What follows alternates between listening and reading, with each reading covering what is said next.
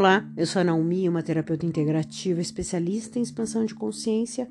Todos os dias eu te trago uma pergunta. Minha pergunta para você é assim: será que aquilo que você está buscando nos outros, geralmente é aquilo que você não tem para você mesmo? Então você está esperando o reconhecimento das pessoas, sendo que você não se reconhece. Você espera o amor, amor que você não dá nem para você. Você espera que as pessoas reconheçam o seu trabalho e ganhem dinheiro, sendo que você não faz isso nem por você. Quando você tem dinheiro, você não guarda.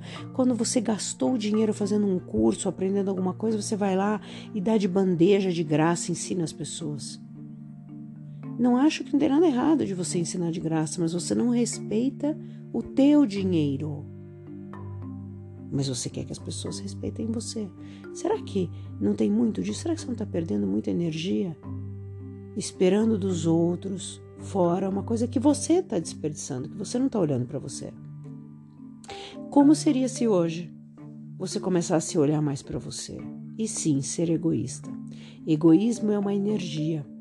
Ou a gente usa ao nosso favor ou usam contra a gente. É uma energia que nem um objeto. Eu tenho ele ali.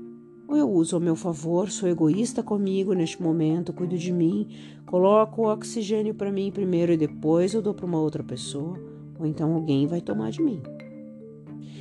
Como seria se hoje você fosse um egoísmo, um egoísta para você?